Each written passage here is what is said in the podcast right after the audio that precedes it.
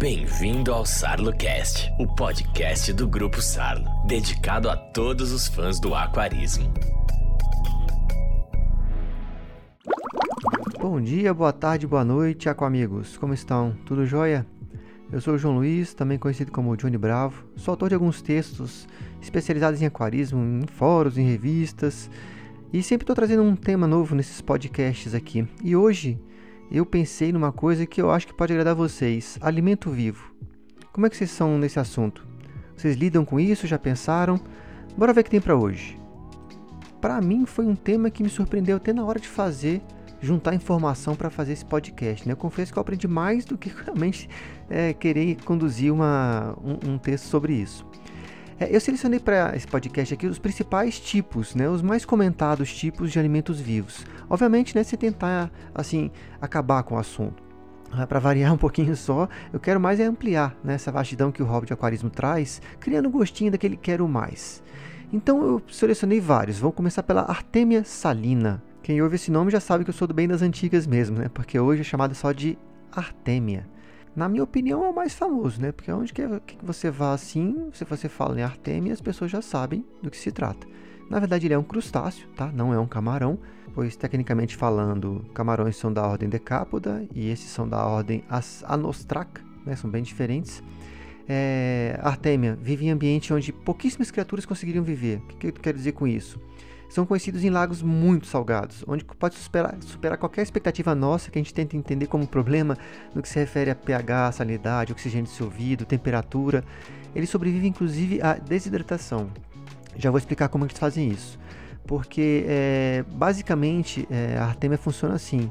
Quando o ambiente começa a estressá-la, no sentido de tornar essas, esses parâmetros todos que eu falei muito, assim, vamos colocar entre, entre aspas, antivida, eles começam a produzir cistos. Né? São mais que ovos, são cistos, são ovos que têm uma certa resistência às condições ambientais. Né? É uma vida encapsulada. E dura aí ó, anos e anos a fio em estado de latência, que é chamado tecnicamente de diapausa. Isso acontece até que a gente vê isso até nos killfishes, não nessa, nessa, nessa grosseira forma como tem as artêmias, mas acontece essa diapausa. Eles ficam nesse cisto até que vem uma ordem, uma, uma, uma fatores favoráveis no ambiente que possam reverter essa condição de latência, de diapausa, né? E aí que a gente entra, né, nós aquaristas. Esses cistos de artêmia que a gente encontra bem fácil no mercado é, são justamente essas formas invulneráveis da artêmia, né? Assim, é, agora, quem já desencapsulou alguma, alguma artêmia, até duvida né, que elas sejam tão resistentes como, posso, como eu posso estar falando.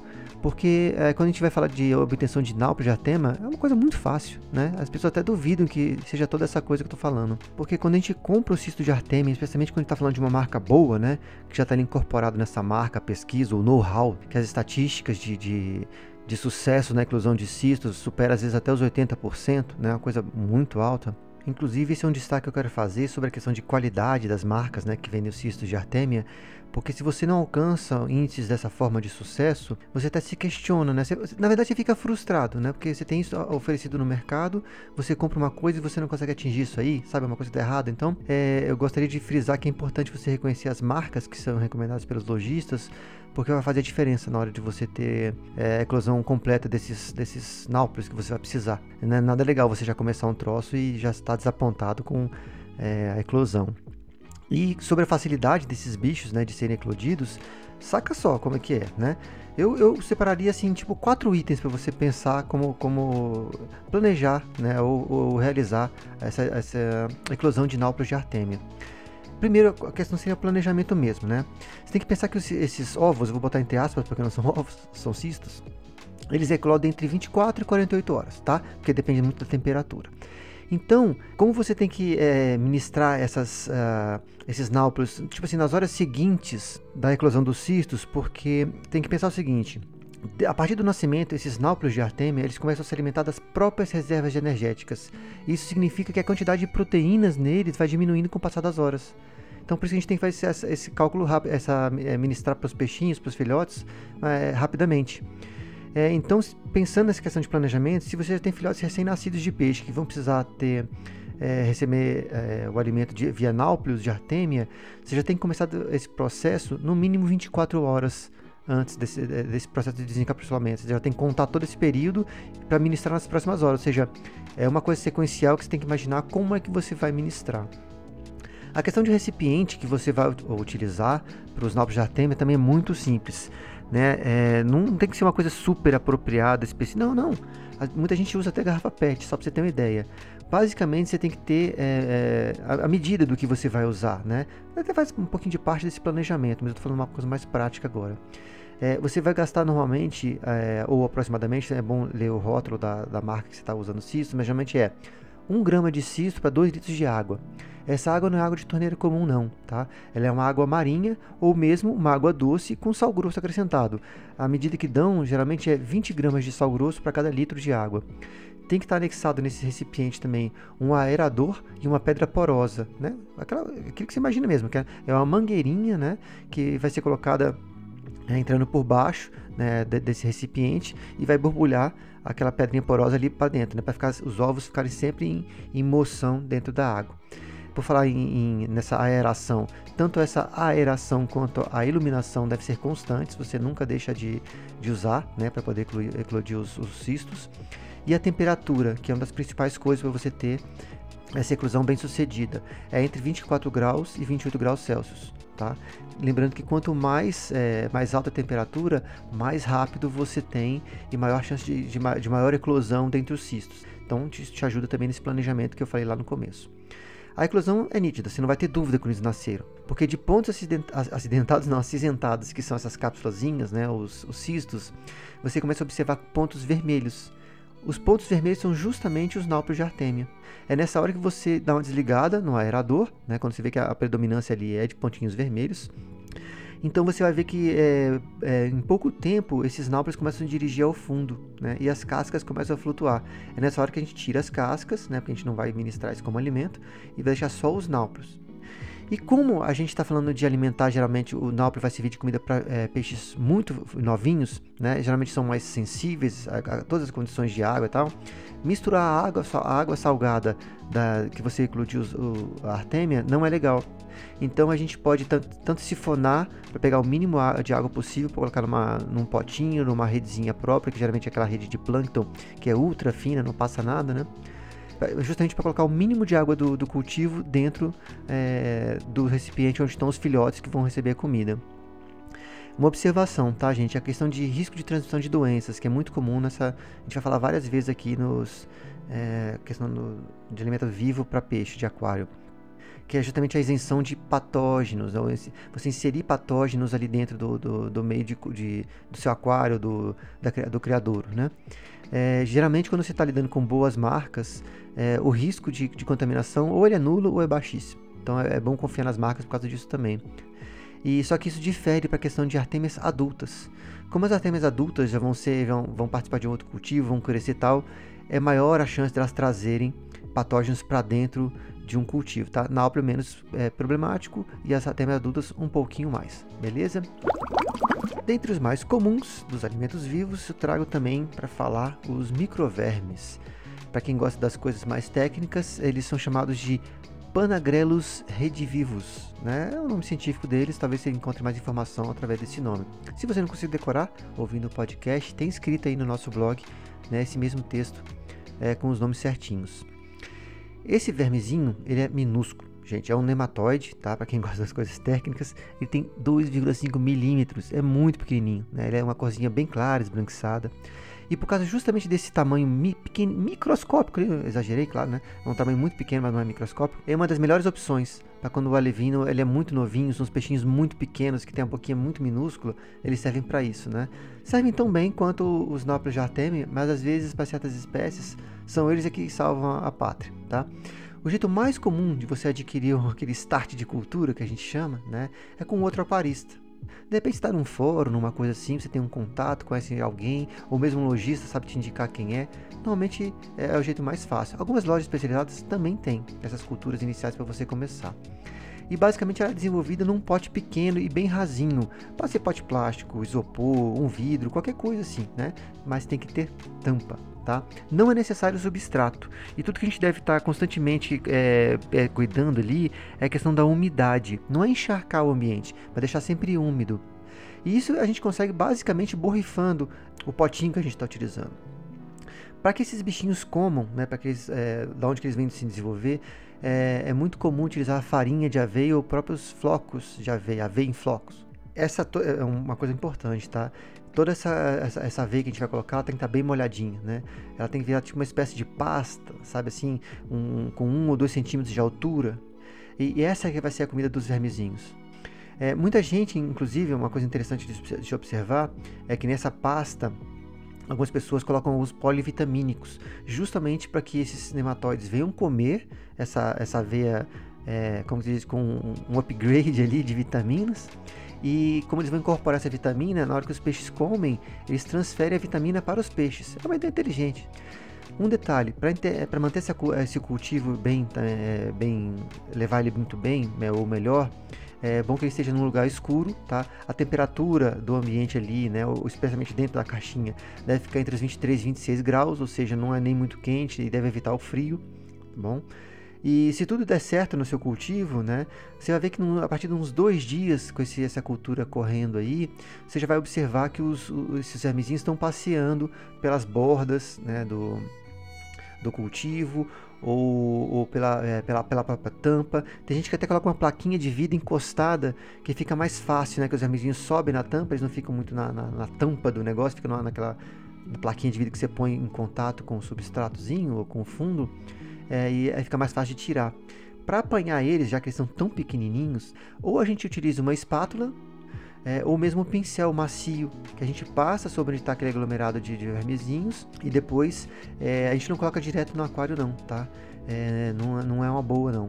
A gente geralmente coloca isso aí, é, despejar o, o, conteúdo dessa espátula, desse pincel que eu estou falando, dentro de um, sei lá, um recipiente com um pouco mais de água, meio que para diluir, tal, tal, tal.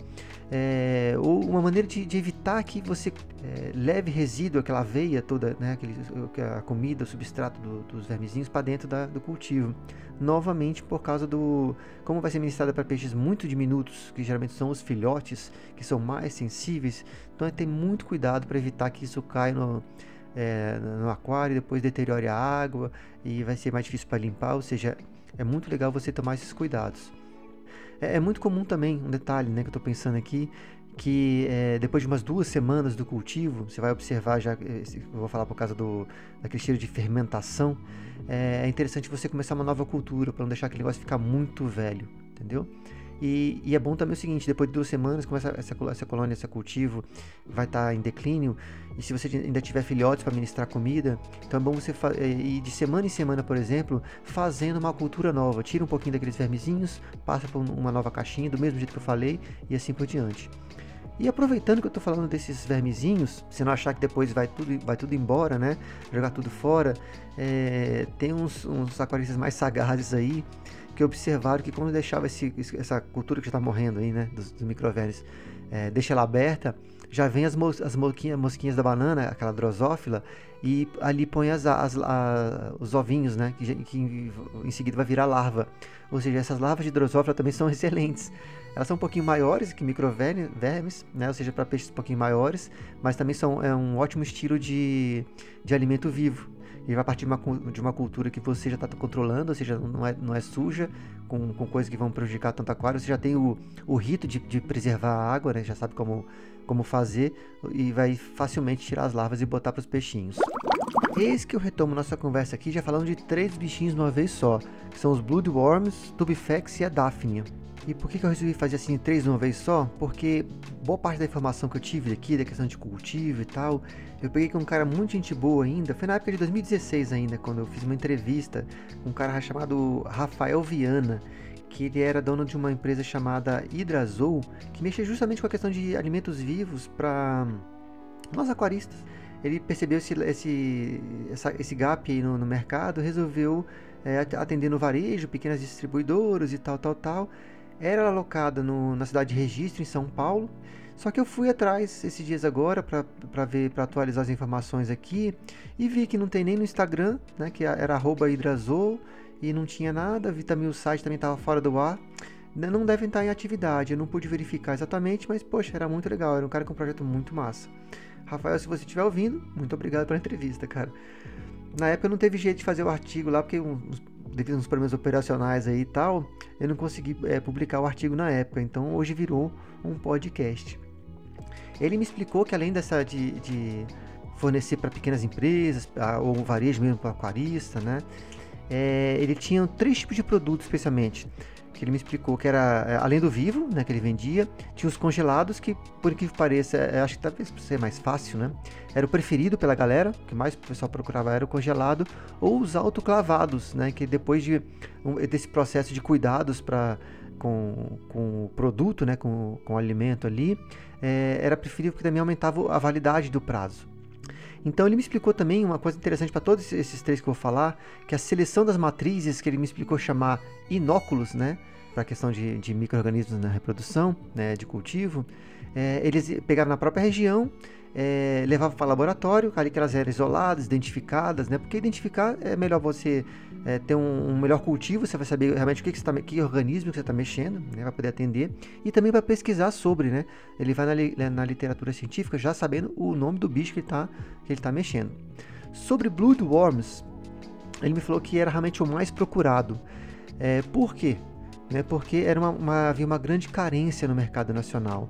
A gente já vê que o, o, a questão do, do cultivo não é tão, é, tão fácil. Né? E uma coisa que eu sempre tive né, nessa, na, na, vida aquarística que eu, que eu passei é, era sempre um cuidado. Né? Falar, ó, cuidado com todo tipo de verme, porque eles podem trazer diversos patógenos para o aquário, ou seja, você tinha aquele medo na hora de, de, de ministrar esse tipo de alimento. Já essa, essa empresa, a Hidrazul, ela cultivava esses é, os bloodworms em tanques de fibra de vidro dentro de uma estufa e ele falou para mim que tinha que ter um, um, um, pé direito ali, uma altura de no mínimo 2 metros. Por que, que ele falava isso? O mosquitinho que produz a larva, né, o bloodworm, que é, para quem gosta dos nomes científicos, é o, é o Chironomus plumosus. Olha que nome bonito. E era justamente para que esse mosquito conseguisse fazer o que ele chamava de voo nupcial é, ele, ele, reproduzia tal e depois botava o ovinho dentro da água. Essa parte aquática aí irá possuir até um sistema de, de recirculação de, de água utilizando bombas submersas. Contava com filtro biológico de área fluidizada, assim, era alto nível. E as larvas, justamente por ficarem em contato com as paredes é, e o fundo das caixas, é, é, tinham um, um, um, ganho nessa circulação né, feita por bombas que fazia a comida chegar até as larvas. E que, que, comida era essa? Era basicamente ração de peixe com baixa proteína. Ele me explicou muita coisa, foi muito legal essa conversa. No sistema dele, esses ovos né, que os mosquitos botavam, eles eram inoculados nos tanques. Eles cresciam num ambiente controlado por 10 dias, aproximadamente, ali. Eu não digo aproximadamente, devia ser um, é, como ele, tinha, ele era muito específico na, na, conversa dele, eu vi que ele tinha muitos detalhes. Esses 10 dias deve significar muita coisa. Até porque a gente vai ver logo em seguida aqui, né? Que a questão do cultivo, às vezes se você perde a mão ali um dia de você esquece de fazer uma coisa em um dia, você pode perder os estágios do, ideais. Porque como se a, a, ideia do Bloodworm é antes que ele vive, é, é, mude de estágio, ele seja ainda aquela larvinha. Então se você perde um dia, pode ser que o, o bicho já comece a metamorfose para a fase seguinte, já, aí, tipo, já não presta. Ele falou que às vezes ele abria o é, como já aconteceu várias vezes com ele, que ele chegava no cultivo com um dia de atraso e tal, só tinha mosquito, não tinha nem larva no lugar. E a grande vantagem que ele tinha nesse cultivo dele é que ele fazia, na, hora de coletar as larvas, uma retrolavagem dos filtros, não sei o do sistema todo, e ajudava a limpar. Né? É, as larvas, a gente tem uma ideia, ficavam entre 12 e 20 milímetros, e justamente essa limpeza garantia justamente o que eu estava falando no começo porque ela garantia que os organismos que fossem ministrados aos peixes viessem justamente livres dos patógenos. Era uma, foi uma ideia muito boa dos caras. Né? Oferecer um produto seguro. Uh, aí tinha o Tubifex também que ele me falou. Esse era um sistema diferente. Ele se desenvolvia em, água com, em águas com menor, é, eram mais rasas, né? uma, uma, de fluxo mais lento, embora houvesse ainda uma, um, uma circulação de água. E eles eram feitos e cultivados em calhas de plástico, né? muito parecidos com telhas e o substrato nenhum que ele botava. A alimentação que ele botava ali diariamente era ração e vegetal. O problema da questão é, de, de, colocar um, um substrato adicional para ter de repente mais ou favorecer a, a, a explosão de, de, de tubifex ali é que seria depois a dificuldade de limpar. especialmente porque como é alimento vivo, levar mais dejeto para depois para limpar, ou seja, cria o desinteresse e o perigo né, do, do, do aquarista querer fornecer. Mas ele me falou também que é, o alimento fornecido também, ou até o que ficava no fundo, servia como substrato. A questão do Tubifex é que ele é bem mais demorado que os Bloodworms, né? porque para fazer uma coleta, algumas vezes eles eram, esperavam de dois a três meses para poder ter um, um, as colônias já desenvolvidas para poder coletar.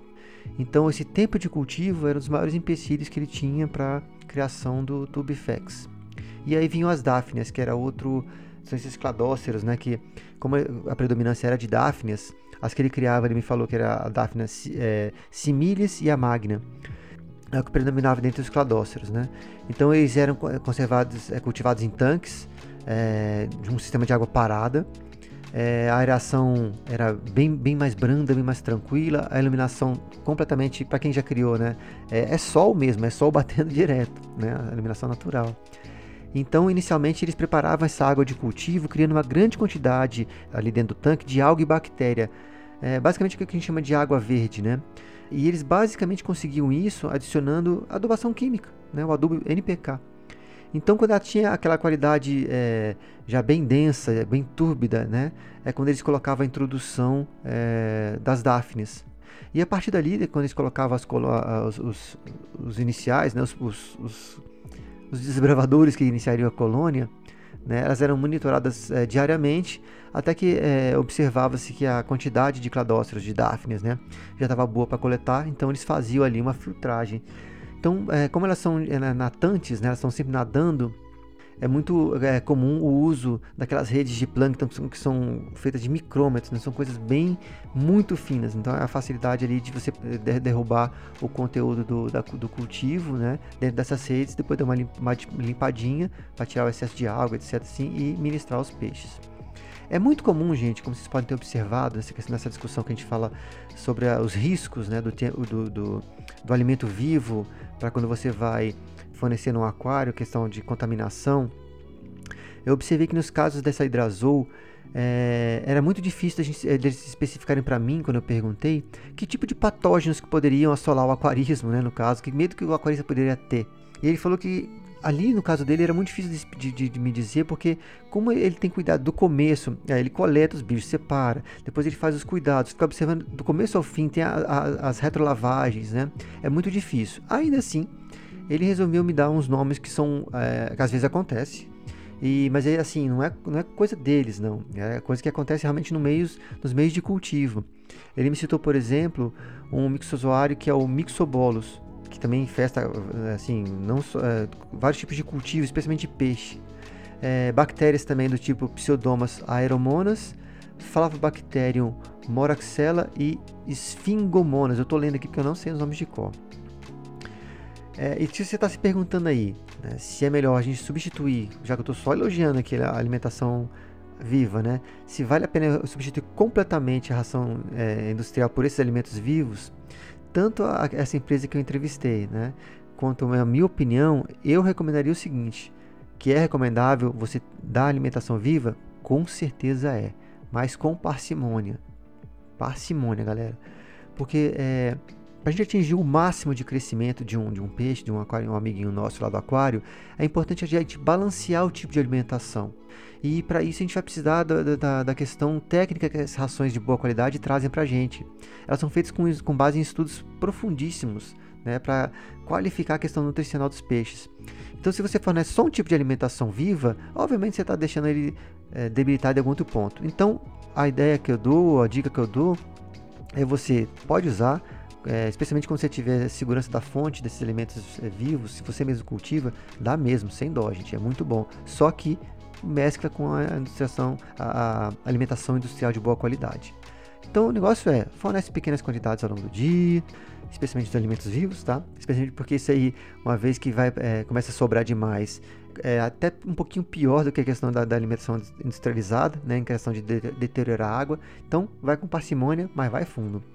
E em questão de alimento vivo ainda também, é, é importante a gente observar que o, o tipo de alimento deve ser compatível com o tamanho da boca do peixe, não é mesmo? Ou seja, a própria questão da fase de vida do animal. Só para a gente ter uma, uma título de curiosidade aqui, existem vários trabalhos científicos que demonstram que durante a fase inicial de, de, um, de, um, de um peixe, não tem, eles não têm, geralmente não tem a produção de enzimas digestiva né, nesse trato digestório dele. Então, nesse caso, a única fonte de enzimas são as advindas do próprio alimento vivo, ou seja, eles têm essa função ainda de ajudar, especialmente no, no desenvolvimento inicial, é muito bom, é imprescindível. Então, realmente vale muito a pena você ter. E depois desse período aí inicial, né, que eu falei que é imprescindível, para que serviria um alimento vivo no aquário, no aquário ainda? Primeiro, uma questão de condicionamento alimentar mesmo, né, o peixinho ter a diversidade da alimentação, para a questão de ativar o comportamento de caça, né? Porque muitos, muitos é, animais são é, perseguem mesmo presa, eles gostam de caçar o animal, ou seja, isso também ajuda até a realçar a coloração do bicho, né? ele fica empolgado. É, servir como veículo de um medicamento quando o peixe está doente, ele tem é, inibição para comer, não quer comer ração. Às vezes o alimento vivo realça essa vontade, instiga nele a vontade de comer o alimento. E se, por exemplo, já está com o medicamento junto ali, ele vai lá e já ingere o medicamento. Né? Outra coisa, podemos tratar isso simplesmente como uma questão de melhorar a pigmentação do peixe. Simplesmente. Tão, tão simples quanto eu falei. Então, para a gente concluir esse nosso podcast, que já vai lá para os seus quase 30 minutos, é, realmente eu aconselho muito a questão de, de, de, comida de alimento, em termos de alimento vivo, é, desde que a gente atende isso que eu falei também da questão da parcimônia, tomando cuidado com as fontes de onde você vai adquirir esse alimento é, para fornecer para os seus peixes, a, partindo do ponto de que podem vir contaminados, né, e isso é só prejuízo para o aquário, ninguém vai querer, beleza? Gente, agradeço muito a audiência de hoje. O final aqui desse podcast é muito só de agradecimentos, né? Obviamente começando por você que me ouviu até agora e os colaboradores, né, que me ajudaram nesse na, no conteúdo, né, que foi o Rafael Viana lá da Hidro Azul, é, muitos dos meus amigos aquaristas, em especial o Rafael Servo, o Marcos Okamoto, o Miguel Leon, que ajudaram a dar vida nesse conteúdo aqui, né? A vida, gente, é feita de amigos, né? E no aquarismo a gente tem muitas opções, é um ótimo lugar para se encontrar muitos dos bons amigos. Gente, agradeço muito a sua audiência e fui!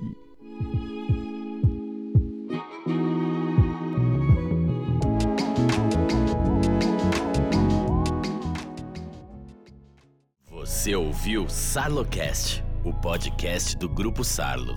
Sarlo Better, equipamentos para movimentação de água. Sarlo Pond, produtos para lagos ornamentais. Onde tem Sarlo, tem vida. Acompanhe o Grupo Sarlo nas redes sociais.